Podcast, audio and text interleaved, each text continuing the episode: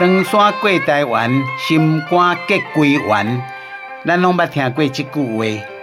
为什么登山公啊过来台湾，心肝结归元？这句话正正反映当时的生活的困苦。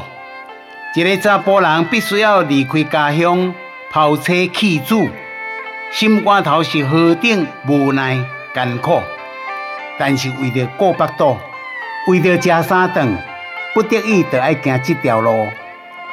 照着历史资料的记载，公元一千七百年，中国的闽南一带流行瘟疫、传染病，气候异常，经常发生着天灾地变。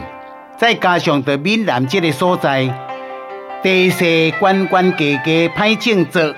吃三顿饱都有问题，所以是被环境所逼。